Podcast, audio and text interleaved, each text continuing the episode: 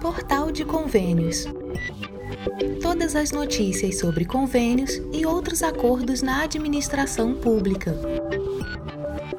Olá, este é o podcast do Portal de Convênios, um resumo semanal das principais notícias do âmbito da administração pública para você se manter informado em poucos minutos.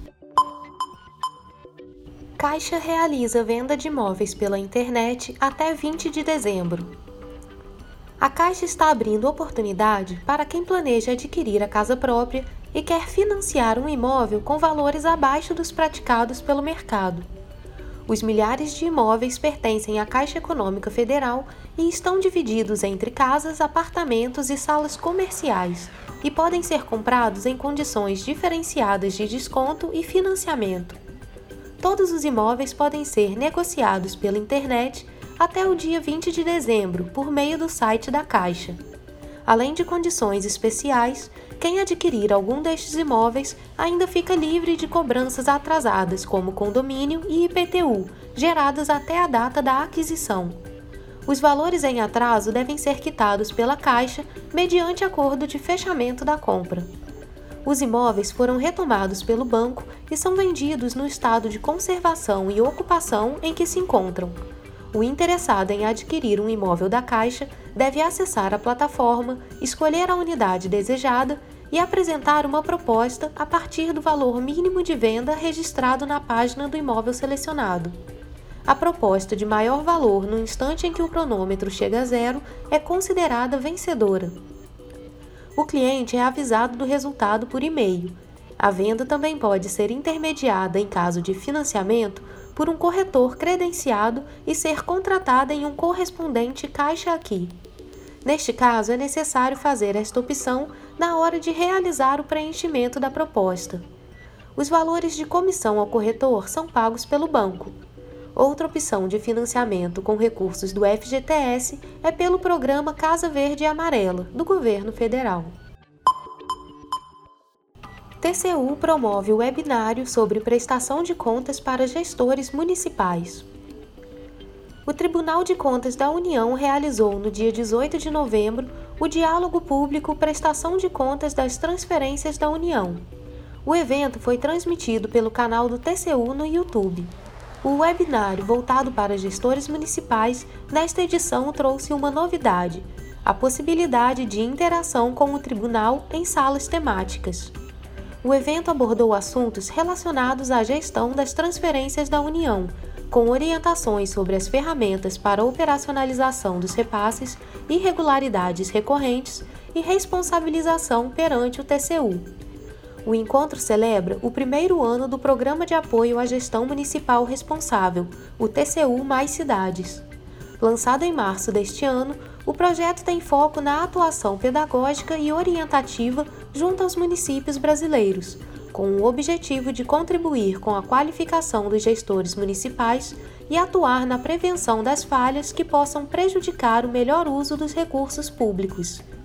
Ao longo de 2021, milhares de gestores municipais puderam acompanhar os webinários temáticos mensais para discutir desafios e soluções comuns à administração das cidades. Foram objeto de debate temas como gestão da pandemia, responsabilidade fiscal, aquisições de TI, transformação digital na educação, sistema tributário e obras públicas. CCJ aprova proposta que prorroga desoneração da folha de pagamento até 2023. A Comissão de Constituição e Justiça, CCJ, da Câmara dos Deputados, aprovou na quarta-feira, 17 de novembro, projeto de lei que prorroga até 31 de dezembro de 2023 a desoneração da folha de pagamento para 17 setores da economia, considerados de uso mais intensivo de mão de obra. Pelas regras atuais, as empresas beneficiadas podem optar pelo pagamento das contribuições sociais sobre o faturamento somente até o fim deste ano. O projeto de lei 2541 de 2021 dos deputados Efraim Filho e Dagoberto Nogueira foi aprovado na forma do substitutivo do relator, o deputado delegado Marcelo Freitas. Freitas reduziu o período de prorrogação previsto no projeto de 5 para 2 anos O objetivo foi evitar que a proposta seja vetada pelo presidente Jair Bolsonaro. Pelo mesmo motivo, disse o relator, não foram incluídos novos setores entre os beneficiados com a desoneração. Porque se dependesse apenas da querência do, nossa, do relator, do autor do projeto, deputado Efraim de Moraes e de vários dos membros dessa comissão, outros setores de fato seriam incluídos, mas o compromisso com o orçamento é imenso, então, nesse sentido, estamos apenas prorrogando os 17 setores inicialmente contemplados. Segundo o governo, a desoneração até o final deste ano custará 10 bilhões dos cofres públicos. O mecanismo permite que as empresas paguem alíquotas de 1% a 4,5% sobre a receita bruta, em vez de 20% sobre a folha de salários. Segundo os setores beneficiados, a medida permite a manutenção de 6 milhões de empregos. O texto aprovado estabelece que um ato do Poder Executivo deverá definir mecanismos de monitoramento e de avaliação do impacto da desoneração da folha de pagamentos sobre a manutenção dos empregos. O PSOL votou contra a proposta na CCJ. Segundo a deputada Fernanda Melchiona, a proposta deveria exigir contrapartida das empresas. Primeiro, qual é o impacto do que o Estado deixa de arrecadar? Porque é muito simples dizer que se desonera sem fazer o debate econômico do quanto se deixa de arrecadar, inclusive para financiar políticas sociais, políticas de geração de emprego, políticas de distribuição de renda e mais. Deveria ter uma cláusula no projeto, um artigo, exigindo a manutenção dos 6 milhões de postos de trabalho o deputado Gilson Marques também fez críticas ao projeto. Nós não podemos favorecer setores identificáveis, setores específicos, porque quando nós fizemos isso, nós diluímos o custo destes setores beneficiados para todo o sistema. Por outro lado, o voto não, não a essa desoneração também é errado. O Estado deu a bengala e agora ele vai chutar em época de pandemia. Vai provocar desemprego. Já o autor Efraim Filho defendeu a proposta e ressaltou o acordo feito com o governo.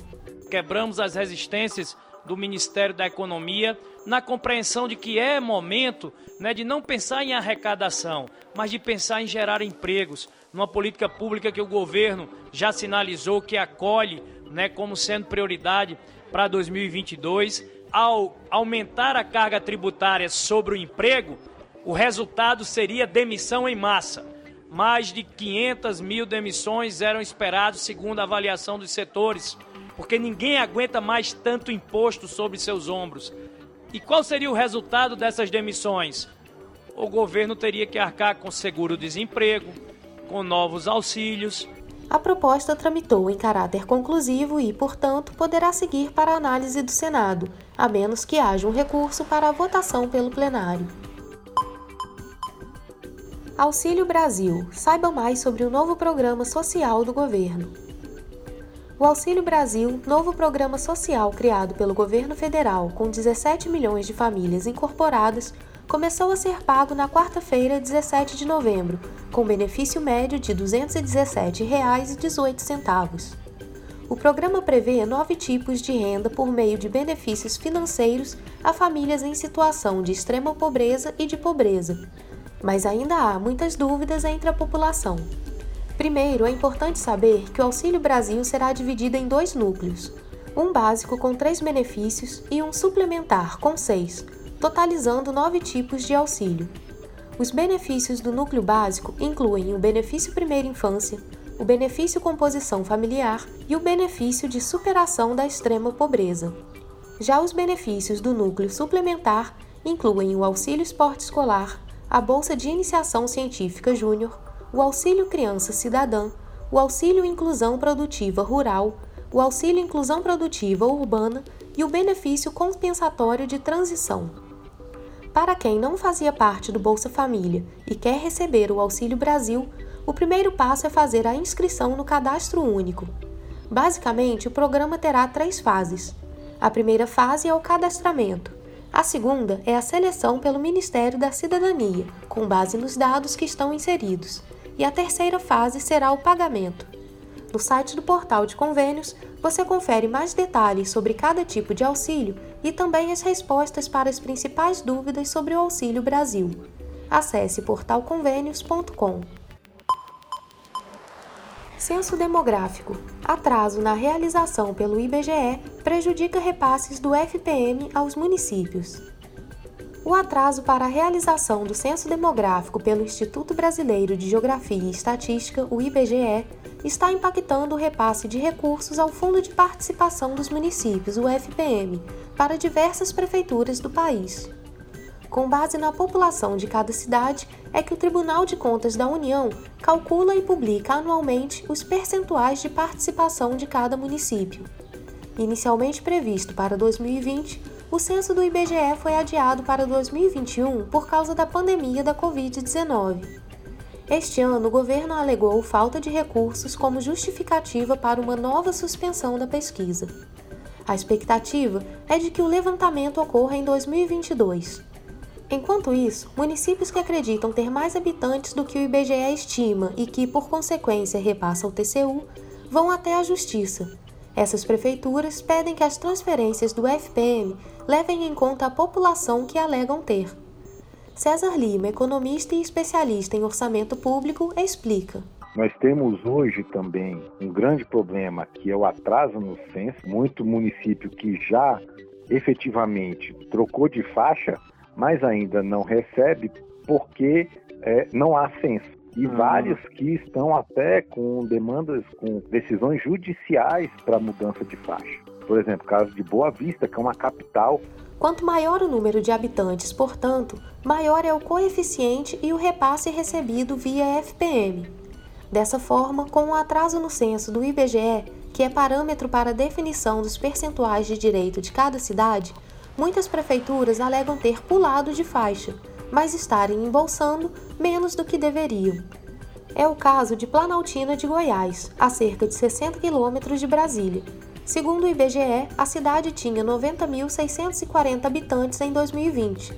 No entanto, o prefeito de Planaltina de Goiás, delegado Cristiomaro de Souza Medeiros, afirma que a estimativa do IBGE está longe da realidade e que o atraso no censo prejudica os cofres locais nós temos uma população muito maior que 100 mil habitantes aqui hoje. Nós temos um crescimento diferenciado do restante do, do, país, porque nós estamos aqui do lado do Distrito Federal, então tem uma migração de pessoas que saem do DF, vêm estabelecer residência aqui, com a confecção do novo censo, a gente acredita que isso vai nos ajudar muito e vai fazer com que a gente naturalmente receba mais recursos do governo federal nessa distribuição do fundo de participação dos municípios. Em todo o país, o FPM repassou 28,3% a mais em recursos para as prefeituras na última sexta-feira, 19 de novembro. No segundo decêndio de novembro do ano passado, o fundo creditou cerca de 811,3 milhões aos cofres municipais, ante os 1,04 bilhões deste ano.